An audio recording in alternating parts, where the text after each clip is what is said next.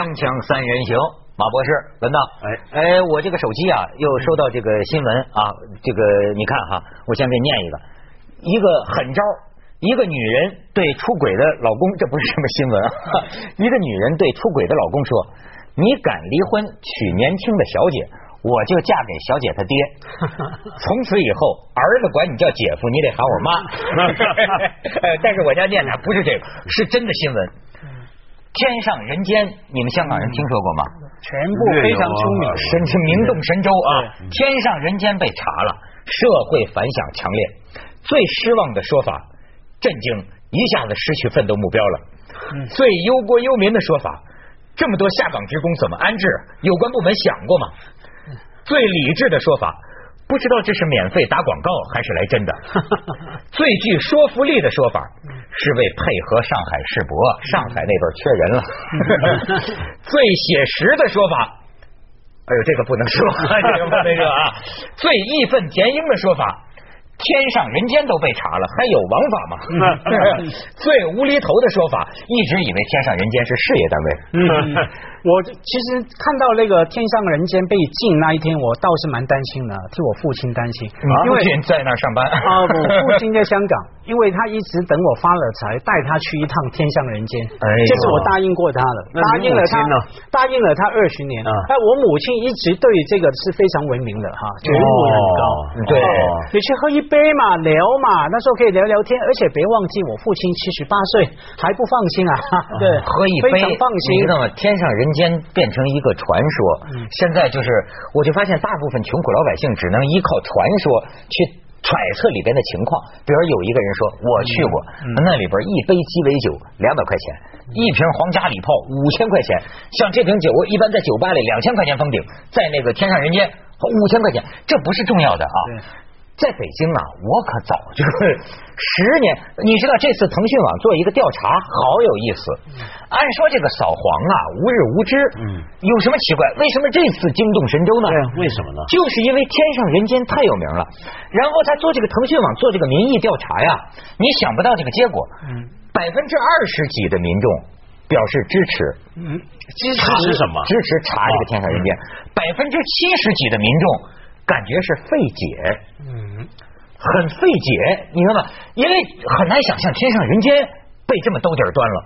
就是说，过去我听到传说，天上人间呐是小姐王国呀，嗯，最漂亮的小姐都在天上人间，最得的大款都在天上人间，最复杂的背景后台老板天上人间。是，所以人家说查天上人间还有王法吗？就是就会这么，所以这次哎，公安咵咵咵进去了。那你先介绍一下天上人间里头到底有些什么？他首先这个地点在哪？先给你认识一下妹妹们，她有照片。哎，在在在那一看天上人间的这个妹妹，哎呦，导演到北光谷自己看的。好，你看看不到，光看到个公安的。对，现在我们媒体也就哎呀，媒体专门描写啊，你知道这天上人间的小姐这次就哗啦哗啦，有的正在服务嘛，都是。你看咱们公安的学名啊。咱叫坐台的，公安学名叫陪侍。哦，我觉得这个词儿很很很精准啊。陪侍侍奉的侍，侍奉的侍，陪着伺候着，叫陪侍小姐。然后说陪侍小姐啊，表情平静，坐在大厅里，哎，只在见到照相机的时候，就跟明星一样，咵咵，这个遮住脸。你知道那天啊，我就是饱看这些照片，看看有没有认识的。哎，我突然间。有一种联想，我觉得我可以写个电影剧本。嗯，你知道我有一个很奇怪的联想，我想啊，我要写这个电影剧本呢，是写一个女人的故事。嗯，就是今天在民警面前低着头坐在沙发上的其中一个小姐，可能到若干年之后，他成了大明星。嗯，你觉得我这个还是瞎想是吧？不是，我这从哪儿报道来的？你知道研究生的学历根本不出奇了啊？对。大多是专著名专业艺术院校的学生，嗯，现在说孩子是还有校花级的哈，还有校花哈。可是话说回来啊，从法律的角呃角度来看，我不太明白为什么要把它关掉禁掉。据我看到报纸说，它主要是一个空间有呃美女，OK，然后陪你聊天嘛。他的所谓陪你聊天，也不是说收费为了陪你聊天，他是收服务费嘛。然后有人在那边喝酒，从这个角度看，他哪来？一看你这香港人哪来色情？你的香港人到我们大陆就会被犯错误，你知道吗？我你不了解我们祖国有钱有罪吗？漂亮有罪吗？没有罪啊！不准许聊天的现象，这都是属于扫黄的范畴。是为什么？你的意思就是说，如即使没有性交易，陪侍都是陪侍这种女的，这个有偿这个肥陪侍犯不法？我不知道是不是法，反正这就叫黄。反正公安管就总是不对吧？这从从这样说来，我们常来陪你聊天也是可以抓了。那聊天聊天，你们给钱我们，我们来陪聊天，陪聊嘛，陪侍嘛。见过哪个陪侍？陪侍三人行，也得没家店了，这是成家店了。我我跟你说，他这个，你知道这个？我觉得真是人民币是不是在贬值啊？我就恨的。怎么了？我记得啊，十几年前最早刚刚有这个夜总会坐台小姐，这个时候，那个时候是就像你。说的仅仅就说陪你唱歌喝酒这种啊，就是一百块钱嘛。嗯，现在天上人间，人家说起步就是两三千呢。嗯，是不是？就陪着就给给两三千？你始终还没回答我那个问题。我在北京，老在北京，我都没注意到他在哪这地方。我跟你说啊，我不告诉你。那你说说看，里头有些什么呢？不用问，我始终不明白，这有什么那么好呢？难道不就陪喝酒的地方吗？抓掉了，文道，没办法你去，你就是这辈子从来没进过夜总会，嗯，他身边从来没坐过坐台小姐，对吗？我去过一次，那但是问题是，我就从来没有试过那种，就是比如说叫小姐，大家陪聊天呢。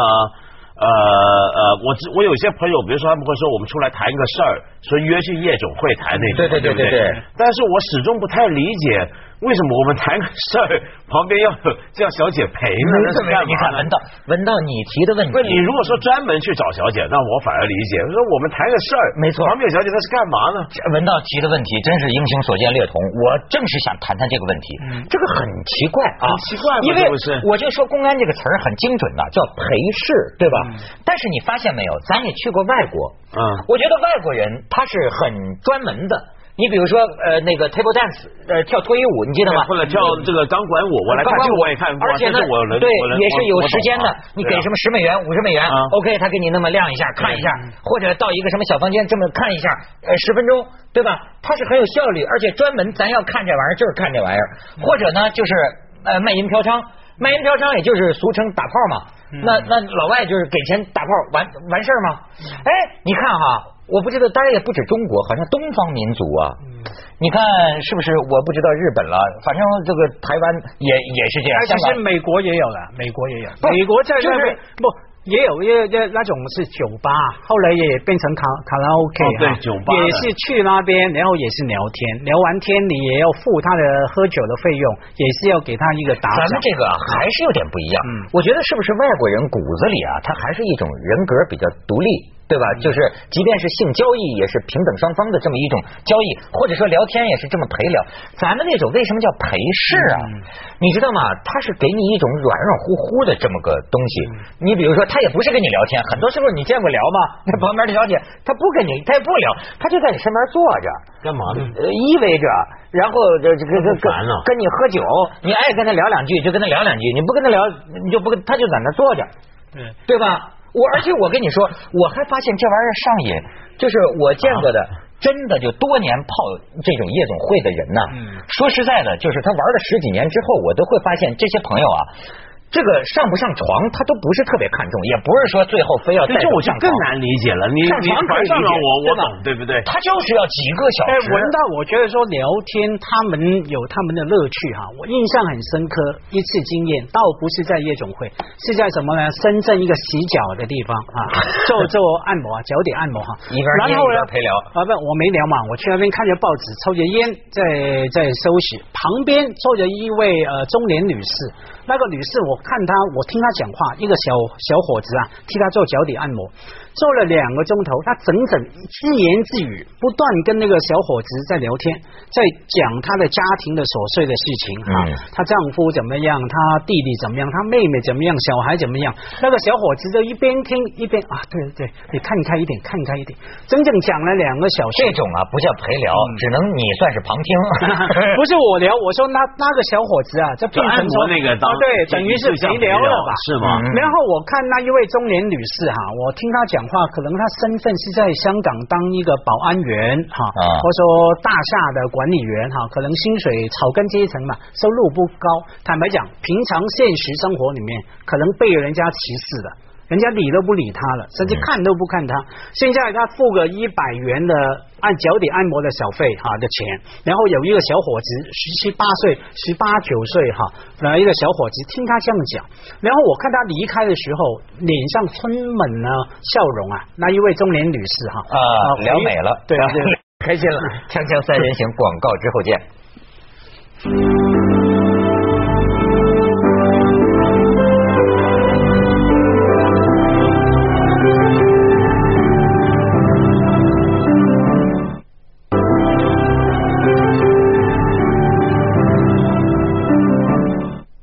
家辉也有一次把人带出场，这个经经验可以介绍一下。出场是没有，我进场是有。他他他他被带进场，因为文道知道我在香港一个区成长嘛，那个区叫湾仔，一个很草根对，就苏这个家庭。丝黄的世界，对，那湾仔区很多这种夜总会、这种酒吧哈。那我呢，母亲呢，整天以前呢，经常找人回家打麻将。OK，来我家的打麻将呢，十个那种阿姨啊哈，有八个是从夜是在夜总会工作的哈，要么当小姐了，要么当妈妈桑的哈，当经理了哈。我还记得其中一位当小姐的阿姨啊，很很好玩，她身边的男人不断换，不断换，大概每三四个月换一个，因为打完牌会有人来接他。呃，去吃宵夜嘛哈？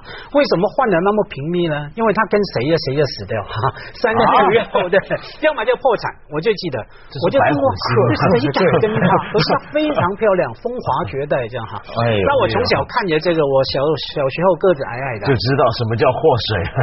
我那时候最记我最记得啊，看着他们打麻将进在我家门进进出出，我矮矮的抬头看着他们那混圆的屁股等等哈，我那个影像就想着说，我笑无大志啊，长大之后我一定要赚钱。去一趟那他们的店看看是什么模样哈。嗯那话说回来，一镜头一过，三十年后哈，然后几年前呢，我终于有一次去了。为什么去呢？因为他们我那些阿姨上班的地方啊，就在我以前的湾仔的家的旁边。我看到报纸说不得了了，这家是孟母三迁啊，这家三十三十年的夜总会啊，快要倒闭了。因为已经没人去了，杜老志嘛啊，杜对老志哈很有名的，快要倒闭啦。这个礼拜五是最后一个晚上，嗯那我就掌握机会机会啊，完了呃，完成我完成我心里的三十年的愿望嘛。嗯他约了几个高中同学就就去了哈，结果可能是因为哈最后一个晚上。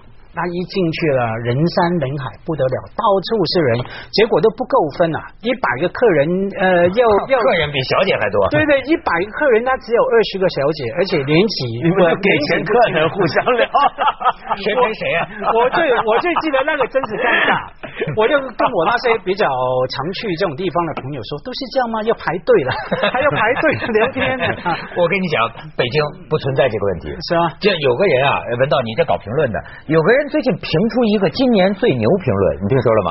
那这个最牛评论呢，是北京晚报的评论部主任写在北京晚报上的一个评论，那很正经的报纸啊，很奇怪，他说啊，把北京的小姐全部赶出北京，房地产将会出现拐点。因为为什么呢？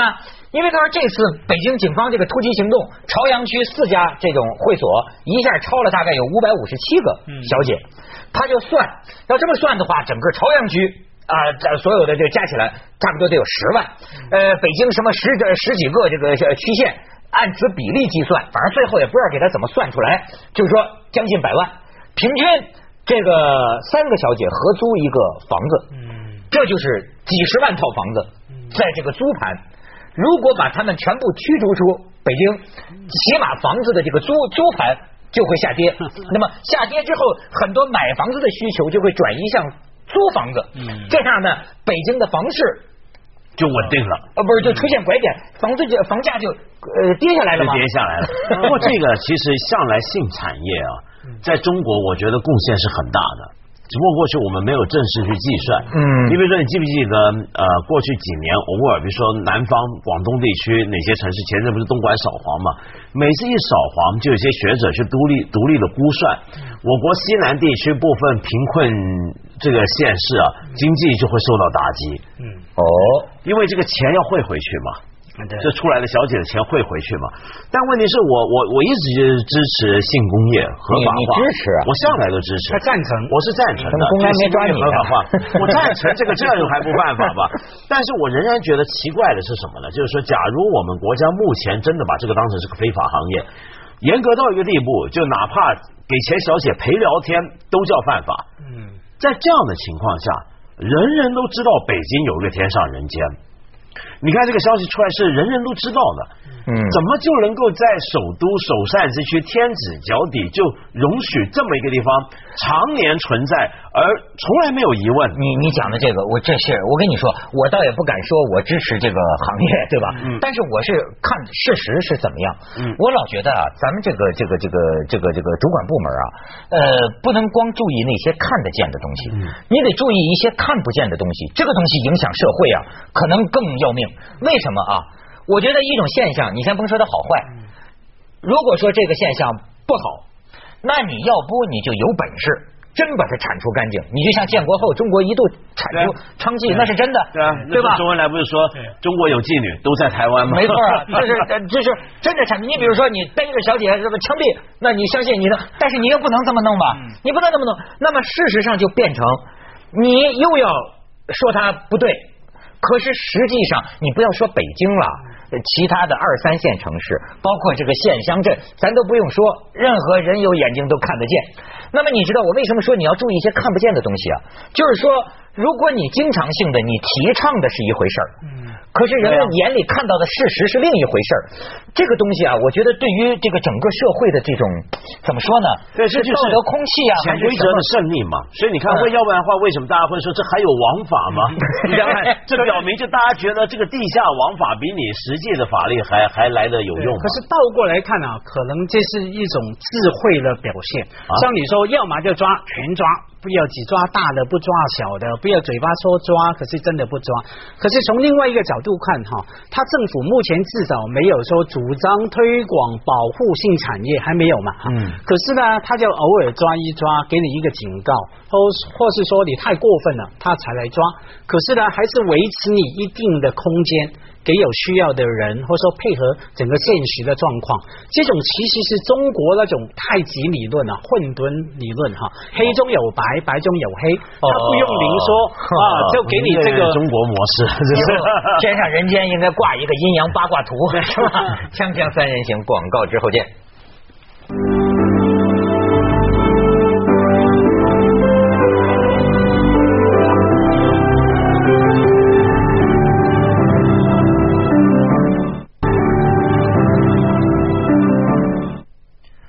那天聊这个雅俗啊，我就是说啊，这个雅俗的定义没搞清楚。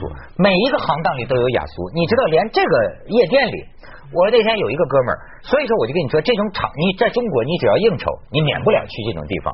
他就给我讲，他说不是十几年前那个，就就我带你去的不是那种俗气的，我们是雅的。我说这什么是雅的呢？你知道吧？他现在还有这么一种夜夜总会，也不是说当场给钱坐你身边儿，他说给你演节目，你知道吗？你坐在那儿。哗，一波一波的，哎，先来一段什么琵琶十面埋伏，然后又是什么跳现代舞的，再一女的给你跳芭蕾舞的，穿着这叫朝朝鲜舞的。他说：“我跟你说，全是艺术院校的，什么舞蹈系、哎民民乐系，什么什么什么系的学生，这学生也是勤工俭学呀、很好，说一个月能挣几万块钱呢，你知道吗？然后就是说说你看他不像小姐那么俗，呃，你看他演完节目之后啊，呃，你要他陪你喝酒，他也。陪你喝酒，他但是呢，你不能太狼，就说是直接抓他上床，那不可能。他这个呢是个什么调调呢？就是你慢慢的戏，哎，也有可能，呃，没准能跟他呃套上戏上还是怎么着，这是是这么一种模糊的模糊的一种服务。就比方说，呃，某天去了，他们说各位来宾，今天今年大家知道是国际肖邦年，为了纪念这个肖邦诞辰两百周年，我们今天来一碗肖邦之夜，没错这个调调吗？对，但哎，其实这个收回来，第一个令我想到像日本，嗯日本很多歌歌艺伎伎文化哈，嗯艺伎文化也是一样。第二个要想到说，你再怎么样的这样繁荣啊，其实是回到民国年代嘛。民国年代在这对？对，然后还报纸还选美了哈，还评选徐大天上人间徐大美女。有啊有的时候他们网上也有啊，疯传天天天上人间十大这个这个美人。对，然后像文道知识分子还去写诗，然后歌颂他写文章。回到那个年代，他们都老逛窑子。对，你知道这个开夜总会的哈，有一个奇怪用语很有意思的，所以我就说最近为什么湖南。让这个这个好，听说是四百多个公安及他们的家属啊，都从娱乐行业里你得撤出股份投资。最近有这个新闻嘛？我也记得，任何一个开夜总会的，你只要是问他安全不安全，他没关系，我们这儿有公安罩着。你知道吗？这经常你听见这种话，所以这个就牵涉一个问题，就在很多国家，比如说要推动这个性产业合法化的时候，其中一个主要的理由是什么？就是说，假如你性工业长期地下化，比如说警察老是去抓他们。那反过来会造成什么现象？就会壮大黑社会，因为这些人就会寻求黑社会保护，那么他们赚的钱就会被黑社会压榨。相反的，你把它纳入一个正当的体制，让他要交税要怎么样的话呢？那反而变成一个正当行业，就杜绝了黑社社会的裁员。可是这种理由啊，在有一种情况下是没有效的。在哪种情况下，就是当警察本身很像黑社会的时候，就是说 个别警察，个别警察。比如说我举例子啊，不是说我们国家，比如说像印尼啊，嗯，印尼长期以来这警政贪污很严重，嗯，他们就说很多的警察就包庇各种这种地下行业，所以你使得很多行业变得是地下化、半地下化之间是混杂不清的，嗯，比如说他们在高速公路设这个收费站是警察随便设的。一条路设十来二十个，就不停的收你钱。对对。所以现在很多人说，印尼的治安问题要怎么样才能杜绝呢？就是首先裁撤警察，就你警察人数越少，他治安就越好。苛捐杂税嘛，没错。可是这个事情另外一个角度是说，假如性工业成为一个正当行业的话，就算。